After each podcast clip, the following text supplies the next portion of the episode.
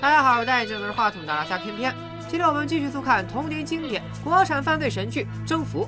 上集视频我们讲到，刘华强伏击宋老虎之后，警匪双方的较量彻底进入白热化。伴随着刘华强曾经的小弟韩月平和胡大海双双落网，刘华强团伙的神秘面纱被一点一点揭开。而正在刘华强为女儿庆生的时候，警方已经布好口袋，准备对刘华强实施最后的抓捕行动。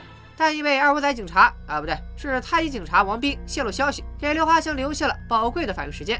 在得知警察正在追捕自己的路上，刘华强心里一惊，但马上反应过来，他先让李梅带女儿从酒店打车离开，随后自己潜入酒店的地下车库。警察来到刘华强的包间，看到服务员正在收拾，并且得知刘华强是几分钟前刚走的。徐国庆看着桌上没吃完的蛋糕和没来得及拆封的洋娃娃，陷入了沉思。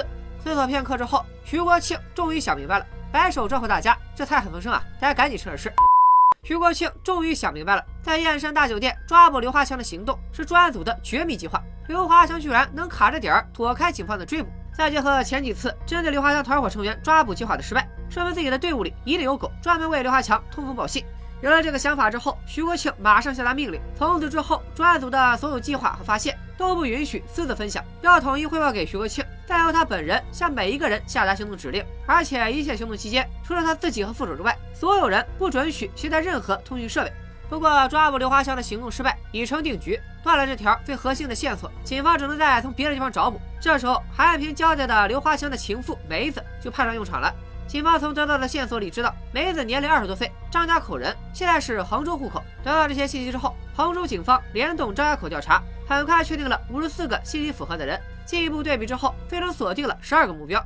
在走访排查到第八家的时候，终于确定了李梅的身份，而且还顺藤摸瓜查到了李丽。来来来，我先带大家盘一手李梅。李梅毕业之后，在张家口一家皮革厂上班，也像大多数普通人一样，和本厂的一个同事谈起了恋爱。但这段恋情遭到了李梅继父的反对，导致李梅和家里关系闹翻。一九九三年，李梅和杭州市建行桥北支行副行长的儿子石亮结婚。这个石亮是个残疾人。其实李梅并不愿意，都是被姐姐李丽给安排的。一九九五年，李梅的公公因为贪污垮台。同年，李梅和石亮离婚，后来在煤矿机械厂附近开了个小卖部。对了，这里多补充一句，刘华强曾经就是煤矿机械厂的工人，而且刘华强的家也在厂房的宿舍区。到一九九八年，也就是刘华强因为砸瓜摊跑路的那一年，李梅和刘华强一起跑路到了广州。接着，我们再说说李丽。李丽一九七九年毕业之后，进入了杭州电视机厂工作，和本厂的宣传干事孟浩然结婚，并生下了女儿孟非。这名起的一个诗人，一个节目主持人。一九八四年，李丽离了婚，又在九一年和杭州市建行桥北支行的副主任欧阳建民结婚，并于一九九二年通过丈夫的关系进入了公安局桥北分局。一九九四年，李丽离开了桥北分局，开始创业，逐渐变成了现在的地产大佬。开源查了这么多户口本，到底对于案件的侦破有什么用？咱们放到后面慢慢讲。就现在警方掌握的情况来说，虽然找不到李梅和刘华强，但可以找李丽啊。不过这里其实还是有些问题的，毕竟当时李丽也算当地的风云人物，贸然传唤，一旦查到最后发现一切都跟人家没关系，那警局肯定也不好交代。可现在对李丽的调查，挂乎本市一个月内发生的数起恶性枪杀案。思前想后，徐国庆还是决定抓人。抓人之前，警方也算是做好了万全的准备。徐国庆的顶头上司杭州市公安局局长直接向财政申请了一笔经费，万一抓错了，就拿这笔钱来给李丽做赔偿。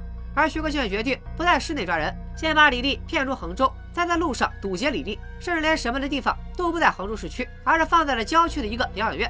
行动之前的第一件事就是没收通讯设备，所有出警人员除了领导之外，手机、BB 机全部上缴，以免又有人走漏风声。花开两朵，各表一枝。李梅日常去医院做孕检，但被医生通知李梅并不适合生孩子。原来李梅家有心脏病遗传病史，她的生父就死于突发心脏病。而且自一九九八年起，李梅一直和刘华强东躲西藏，特别是回到杭州这段时间，更是几乎没过过一天安生日子。长时间的紧张和奔波压垮了李梅的身体。这时候如果再坚持要这个孩子，很可能会要了李梅的命。这对于李梅来说，无异于晴天霹雳。刘华强积重难返，随时可能丧命。再看看李梅的家人，继父的棒打鸳鸯是李梅噩梦人生的开始。继父带来的儿子就是本地的恶霸。天生姐姐李丽和他的矛盾，我们马上就会讲到。谈谈下来，孩子是他少有的寄托，可现在连孩子也保不住了。到此为止，李梅已经失去了一切。在经过一阵内心挣扎之后，李梅还是决定打掉孩子。可李梅刚下完决心，李丽的电话又带来新的噩耗：老母亲突发心脏病，正在抢救。其实他们的母亲身体健康，所谓的心脏病只是徐国庆为了调出李丽的计谋，但这个计谋确实让李梅感觉自己的天要塌了。李梅心力交瘁，而一旁的刘华强也得到了一个坏消息：由于前面有韩瑞平的供词，刘华强的最后一个仇人朱变生已经被警方监视保护了起来，连着蹲点几天的金宝大鹏无从下手。上一集我们就说过，杀红了眼的刘华强下定决心要解决掉最后一个仇家，然后再逃离衡州。前面在衡州横着走的黑帮老大都杀完了，可偏偏最后一个普通商人让他们无计可施。这时候，金宝想到了一个办法。朱变生特别爱去一家叫做华清池的洗浴中心，基本上两三天就得去一次。这里虽然也有警察布控，但毕竟是风月场所，警察也不可能真就天天泡在里面。所以在这里执勤的刑警只在门外蹲着，只要找准时机混进洗浴中心，在里面做掉朱变生，再趁乱跑路，就算大功告成。另一头，李丽在得知母亲突发心脏病之后，也风风火火的要往老家赶。可现在的李丽已经不再是风光的大资本家，她有了一个全新的头衔——犯罪嫌疑人。所以李丽前脚刚走，马上就被警察跟上。可惜警察的桑塔纳两千毕竟是平民车，刚上高速就让李丽的大别克给甩开了。不过这次徐国庆做了万全准备：第一，他提前在高速路口的收费站布好了拦车的警力；第二，他没收了王明的手机。闷头往前跑的李丽，最终在高速路口被拦截，然后就被带到了早就订好包间的平山疗养院。审讯工作正式开始。李丽毕竟不是那些街边辍学的混混，多年混迹于商场和体制内的她，甚至都不屑于正眼瞧眼前这个大秃头。不过徐国庆早有准备，一张李丽和李梅的合照摔在李丽面前，紧接着就发动了嘴炮攻势。你为了自己的幸福牺牲妹妹李梅，你为了自己的晋升和贷款让妹妹嫁给一个银行副行长的残疾儿子。你现在是社会成功人士，可你妹妹的人生全毁了。他现在跟了杀人犯沦落到现在这个地步，都是你这个姐姐害的。在强大的情感冲击下，李丽的心理防线终于崩溃，她要开始交代了。友情提示：听下面这段的时候，请扶好自己的下巴，因为接下来的剧情可能会过于毁三观。前面我们讲过，李丽毕业之后就被分配到了杭州电视机厂工作，并且还跟厂里的宣传副部长结了婚。本来是一个非常美满的家庭，但某一次李丽去广东出差的时候，因为醉酒，让一个广州的小老板给不可描述了。之后小老板答应，只要李丽跟着他，他就会向李丽供应黑白显像管。李丽也是喜欢这个小老板，也是喜欢这个老板带来的生意，于是就答应了。不过他自己是干部，肯定不好下手，所以李丽找到了同厂的吴天做代理人，对，就是那个第一集就领盒饭的吴天。有了这个外快来源之后，李丽和吴天都赚了不少钱。不过就在李丽畅想自己能同时收获爱情和金钱的时候，才发现原来小老板有家室，自己只是个小三儿，于是就断了和小老板的联系。但吴天和小老板却一直在合作。李丽虽然看着不爽，但也没有发作。为什么呢？因为李丽也喜欢吴天。鬼鬼，原来李丽也是个老海后了。海后配渣男也属于棋逢对手的典范。很快，吴天就和李丽闹掰了。报复心极强的李丽决定报复一下吴天，就高价请了刘华强帮忙。感情追根溯源，刘华强和吴天最早是因为李丽结的仇。不过刘华强一开始并不愿意淌浑水，但架不住一个画中月貌，一个精神上脑，于是就发生了某些会员付费内容，流量挺贵的。咱今天就不展开讲了。怪不得这部剧叫《征服》，全称应该叫《李丽和她征服的那些男人们》。解决了保暖又满足了淫欲的刘华强，借着吴天暗算何罗六的机会，就把吴天的游戏厅给砸了。李丽暗爽，可算是报了仇。可就在跟刘华强结账的时候，李丽鬼使神差的带上了李梅。后面我们就会讲到，李梅这时候已经被李丽高价出卖了，嫁给了银行副行长的残疾儿子，生活过得并不幸福。一见刘华强，哇，好有男人味儿。刘华强见李梅也有点见色起意，俩人就这样搞在了一起。这下李丽不干了，因为她知道刘华强是个什么货色。可李梅这时候认定了他的强哥，让李丽很恼火。自此之后就恨上了刘华强，姐妹俩的关系也越来越差。九八年，华强买瓜事件发生，刘华强带着李梅跑路到广州，李丽找不到刘华强，便来找他弟弟刘华文。可刘华文也是个混混出身，一句有用的没说，还骗走了李丽两万块钱的开口费。急火攻心的李丽直接找到了封彪，开价二十万，让他教训一下刘华文。封彪头几年被刘华强收拾的实在太惨，也憋了一肚子火，堵到刘华文之后，那真是往死里砍。听到弟弟差点让人剁成了馅儿，刘华强就从广州连夜飞回了衡州。但他其实并不知道砍伤他弟弟的到底是谁，所以才决定杀光自己所有的仇人。而第一个目标就是吴天。等吴天死后，李丽马上意识到是刘华强回来了，这才拼命要帮助刘华强离开衡州。一方面当然是我在第一期视频就说过的，李丽不想让妹妹李梅出事；而另一方面，刘华强真正要找的仇人其实就是李丽。一旦让刘华强得知此事，一定会杀他全家。好了，在得到李丽的口供之后，世界线终于完全收束。原来这场持续近两个月、数起恶性黑社会团伙犯罪，联动河北、江苏两省，导致六死两伤的大案，幕后黑手居然就是眼前这个看上去光鲜亮丽的女企业家。得到这些信息之后，徐国庆又问了第二个问题：究竟是谁出卖了警局的秘密行动？李丽脱口而出：王斌。害群之马可算是抓住了。徐国庆回到杭州，马上撤了王斌的职务，并根据李丽提供的李梅最近准备打胎的消息，打印出了李梅的照片，开始全城搜捕。不过警方还是慢了一步，通缉令下达前一刻，李梅刚进手术室，等李梅手术结束，外面早有金宝接应，金宝带回了李梅和公安局印发的通缉照片。刘华强一看李梅已经暴露，李丽估计也悬，他赶紧给李丽打电话。刘华强的警觉性虽然很高，但他不知道的是，徐国庆就在李丽身边，更不知道自己已经在暴露的边缘。现在的刘华强已经没有了原来的霸气，而且毒瘾越来越大，毒瘾已经严重干扰到了刘华强的判断力。而且原来李梅没有暴露的时候，起码还有个人可以帮忙买菜做饭。现在李梅暴露，加上卧病在床，在还没有美团外卖、饿了么的时代，刘华强团伙的伙食也就没了保障，一群人只能靠泡面充饥。生理和心理上的双重煎熬，几乎压垮了刘华强。杀了朱变生，然后逃出衡州，已经成了他唯一的救命稻草。可就这么一根救命稻草，马上也要断了。金宝和大鹏两人带着刀，按计划潜入了朱变生的包房隔壁。可就在二人准备动手前的一刻，警方突然强行铐走了朱变生。原来得到韩一平和李丽的口供之后，徐国庆就下令保护朱变生。可思来想去，朱变生天天满街乱跑，不仅不安全，还要占用大量警力资源。毕竟除了刘华强的案子，衡州还有其他案子要办，于是就一不做二不休，直接把朱变生放在一个绝对安全的地方——看守所。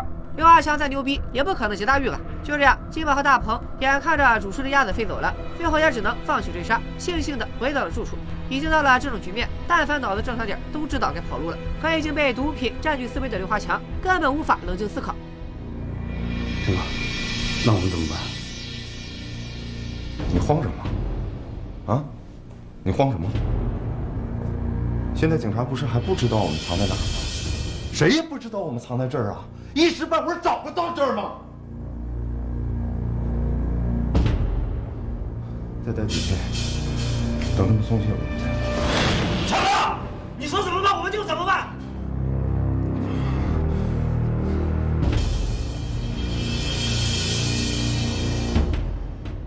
当然，刘华强的判断也不能算错，因为徐国庆已经堵死了出衡州的路，现在贸然出走，确实跟送死差不多。刘华强这边是四面楚歌，徐国庆则准备引蛇出洞。在了解到李丽的女儿孟非和李梅关系不错之后，徐国庆让孟非以找李梅借钱为由，把李梅约出来，就让孟非说是妈妈不给钱，正好向小姨借。那年头也没有支付宝和微信，想给钱只能当面点现金。刘华强意识到其中可能有诈，所以带着李梅各种兜圈子，又是各种监听确认，又是打电话给李丽。李丽自然也配合警方说了谎。刘华强彻底放下了警惕心，让金宝带着李梅去见孟非。看得出来，李梅是真的非常讨厌孟非。在连续经历过一系列常人难以承受的痛苦之后，终于见到亲人的李梅放声痛哭，可算是把憋了整整二十集的委屈全释放了出来。不过两人见面的时间并不长，把钱交给孟非之后，李梅便又和金宝离开了。见李梅离开，徐国庆马上下令手下发动汽车跟上去。不过徐国庆也知道刘华强一定有预料到自己可能被跟踪，所以徐国庆部署的每辆车都只跟一小段路就离开。最终，徐国庆的接力跟踪成功迷惑住了金宝，并确定了刘华强住的地方就在一个叫瓮村的小区。你看这个小区的名字就非常不吉利，瓮村不就代表刘华强要被瓮中捉鳖吗？确定了刘华强的住址，徐国庆马上布置警力，监控了整个瓮村小区，每天用一只巨大的天文望远镜监视着刘华强的一举一动。刘华强自然也不是吃素的，只通过隔壁楼层的窗帘变化，就发现了自家周围的异常，意识到自己可能被警察发现了。为了确认自己的猜想，刘华强和大鹏带着枪来到了警方布置监控人员的房子。不过这时发觉已经暴露的徐国庆提前撤走了，屋里只留下了三个打扮成民工的警察。你们在这儿干什么？你你们是干嘛的？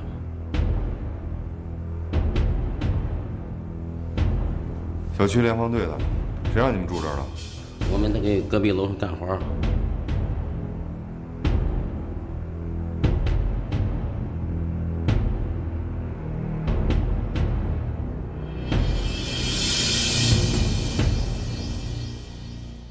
番交谈之后，刘华强被伪装的警察骗过。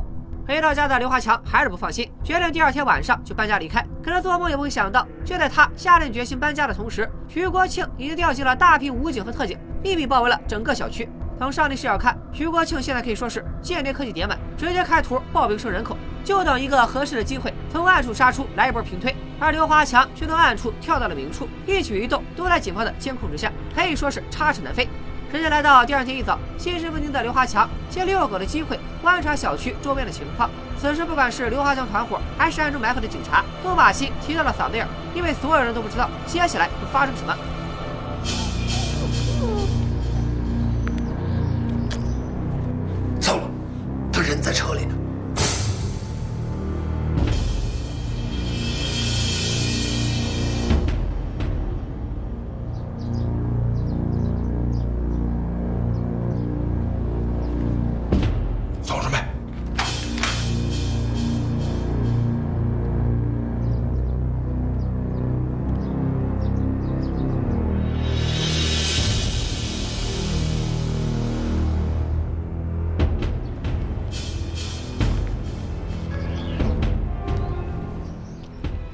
危机暂时得到平息，但空气中的火药味越来越浓。现在两拨人全部子弹上膛，一旦发现情况不对，就要拼个鱼死网破。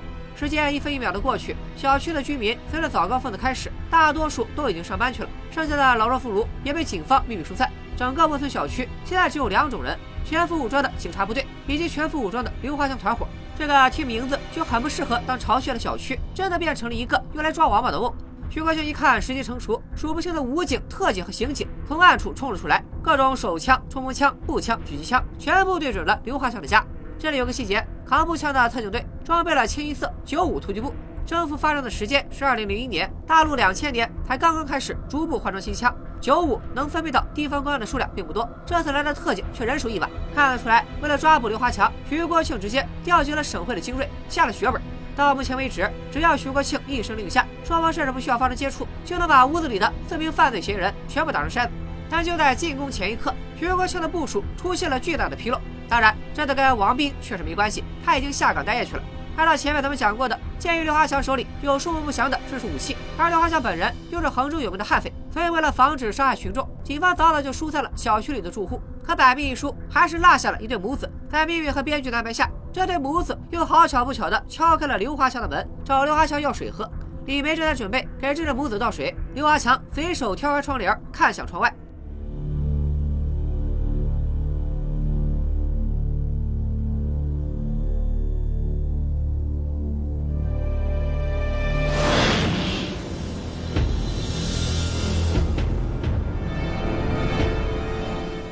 只一眼，刘华强就蒙圈了，眼前全都是荷枪实弹的军警，而所有的枪口都对准了自己。刘华强见势不妙，打翻了李梅手中的水杯，强行劫持了这对母子。与此同时，窗外也响起了警察劝降的大喇叭。刘华强知道自己必死无疑，可他手里还有人质，他还打算做最后的困兽之斗。警方一时束手无策，徐国庆决定亲自出马。从逻辑上来说，这个时候如果还想要给团队续命，就必须先稳定军心。但在这个关键时刻，刘阿强的团队却发生了内讧。李梅尖叫着要夺下刘阿强手中的孩子，一直少言寡语的大鹏突然把枪口对准了李梅。都是你，都是你把这些狗引来的！你干什么呢？放下！放放下！放下！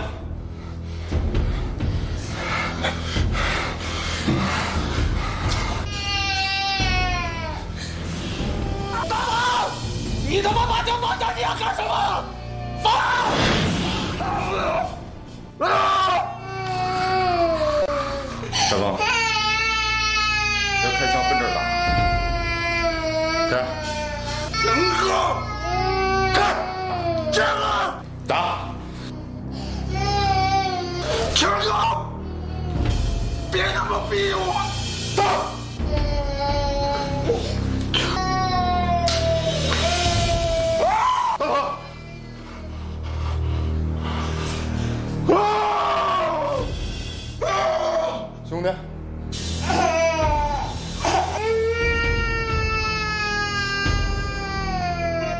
要走一块走。这时候，任何人讲任何道理都已经不重要了，这些人已经完全崩溃了。徐国庆趁热打铁，既然结局已定，现在放下武器投降，还能再看看自己的弟弟和家人。如果你的女儿看了你现在的样子，会怎么想她伟岸的父亲？李梅在最后时刻也向刘华强坦白了打胎的原因。强子，我是真心想要那个孩子，可医生说我不行啊，说我身体不行啊。